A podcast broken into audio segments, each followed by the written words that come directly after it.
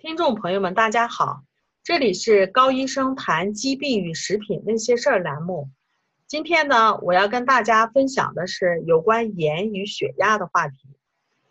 一个高血压的病人到医院就诊的时候，当问到高血压饮食时，医生给的建议往往是低盐饮食。今天跟大家分享的内容都出自国外有名的医学杂志。有兴趣的朋友呢，可以上网自己阅读一下。那么，让我们来看看这些大型的临床观察都提示了盐与血压怎么样的一种关系。二零一一年发表在英国著名的国际医学杂志上的一篇文章，是对于盐升高血压的研究。文章说，在一周的观察结果发现，当摄入盐超过每天二十克的时候。参与试验者的血压有一点点升高，但是观察时间延长到四到九周的时候，血压正常和高血压的人都没有出现血压升高。对于实际生活来讲，很少有人能够摄入到如此数量的盐。另一项发表在二零一七年英国 Cochrane 循证医学资料库的文章，对于低盐降血压的研究。参与试验的人从高盐摄入量降为低盐摄入量。我们都知道，临床的推荐量是每天六克，所以这些人从每天摄入盐十一点六六克，也就是高盐，降为三点八三克，也就是低盐。那么，让我们看一下发生了什么。结果显示，血压正常的人，他们的收缩压降低了一个毫米汞柱。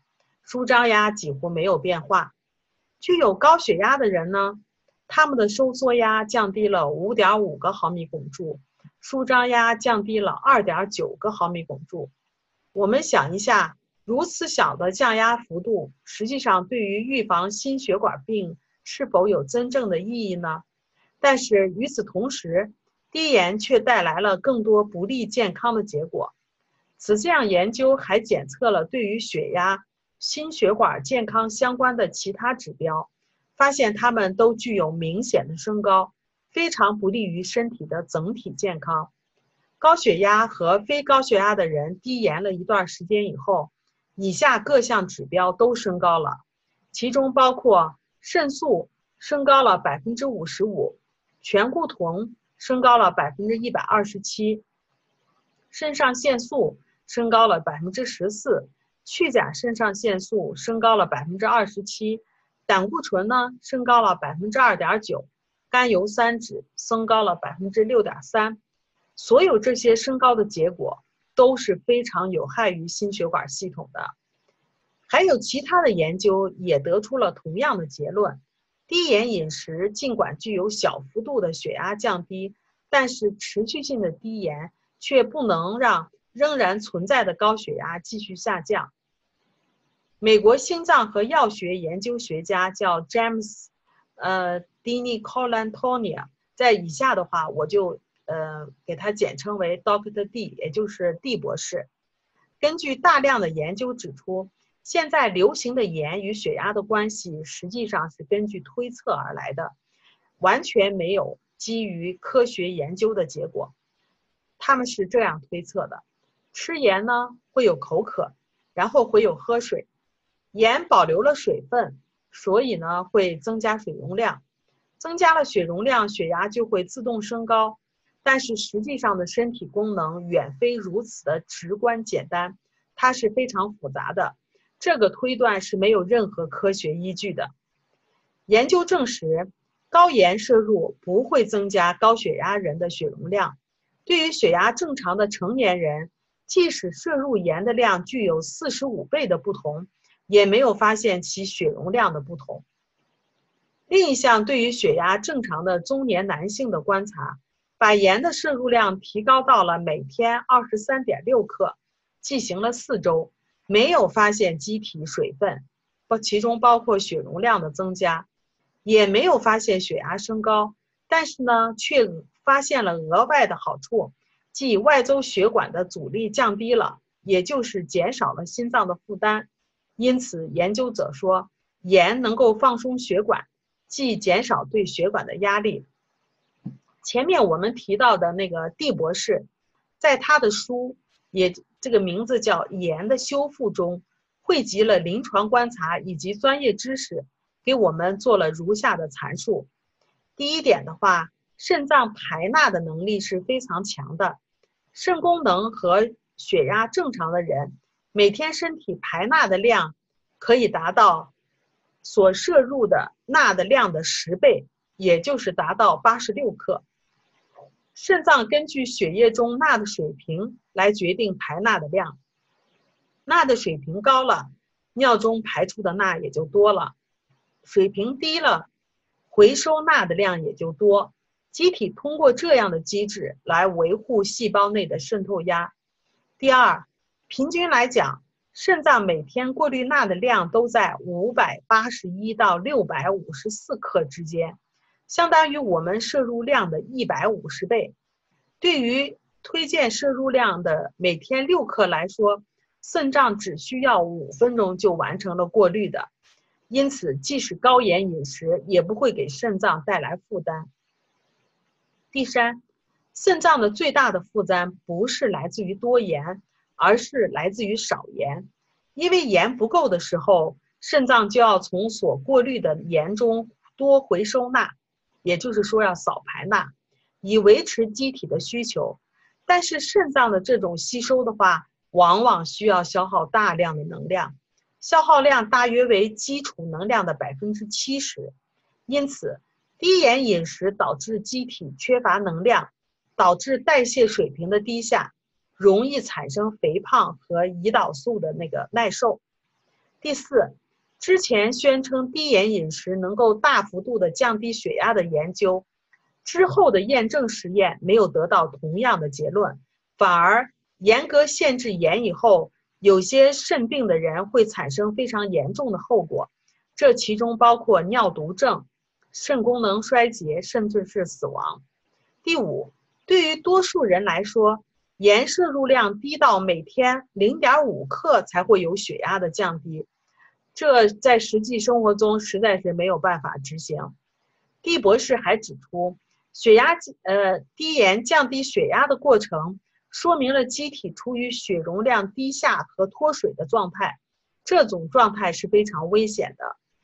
第六，对于动物实验所选用的小鼠，都是研究者通过对小鼠的几代驯化而制造出的血压对于盐专有敏感的特殊小鼠。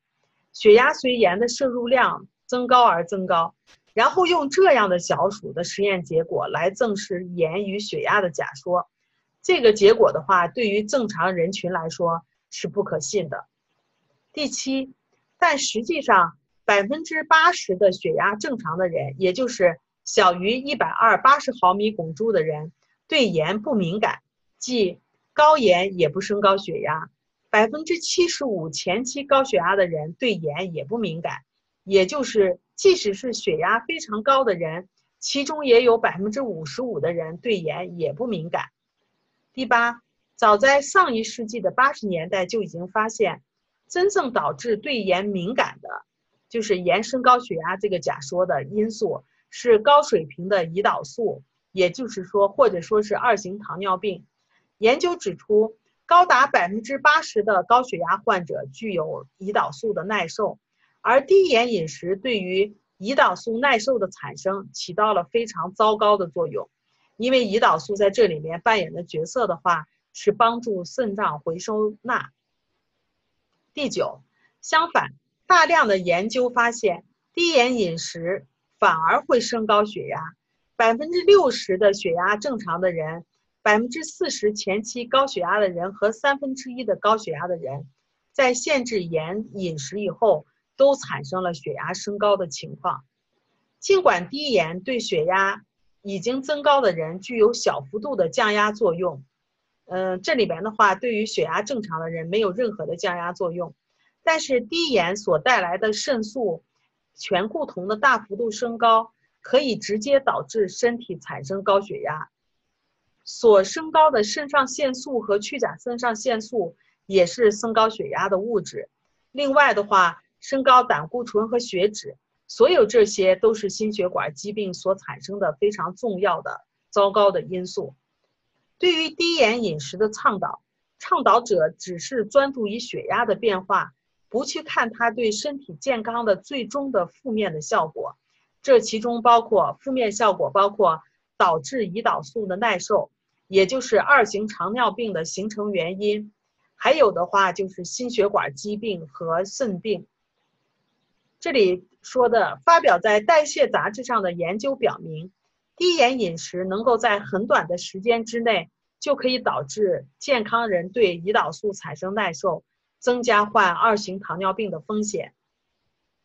发表在美国医学杂志上的一项研究说明，适当的摄入盐可以降低患心血管疾病的风险。但是低盐饮食，也就是不足八克每天，能够增加心血管疾病的住院和死亡的风险。美国营养与健康体检调查的结果显示，把盐的摄入量从每天十三克降到六克以下，死于心脏病的风险就明显的增加了。欧洲对大约四千名之前。没有心血管疾病的人进行了长达七点九年的跟踪研究，通过二十四小时尿液检测来确定钠的摄入量。结果显示，与摄入盐最高，也就是每天十五点零八克的盐的人群相比，低盐饮食，也就是每天六点二一克这种低盐饮食的人，死亡率增加了五倍。也就是低盐饮食它更容易死亡。那么。每天摄入多少盐合适呢？总部在加拿大的叫 Peer 组织，这个组织的话是专门做城市和农村流行病学前瞻性研究的组织。对十万人，这十万人来自于十七个国家，所参与的调查结果发现，每天摄入的盐在七点五到十五克的人群，具有最低的死亡率和心血管疾病的发生率。每天摄入盐少于五克的人群，具有最高的死亡率和心血管疾病的发生率。另一项由美国高血压杂志所做的大量人群的研究，观察对象超过了二十七万人。研究发现，每天摄入六点六到十二点四克盐的人群，其死亡率和心血管疾病发生率为最低。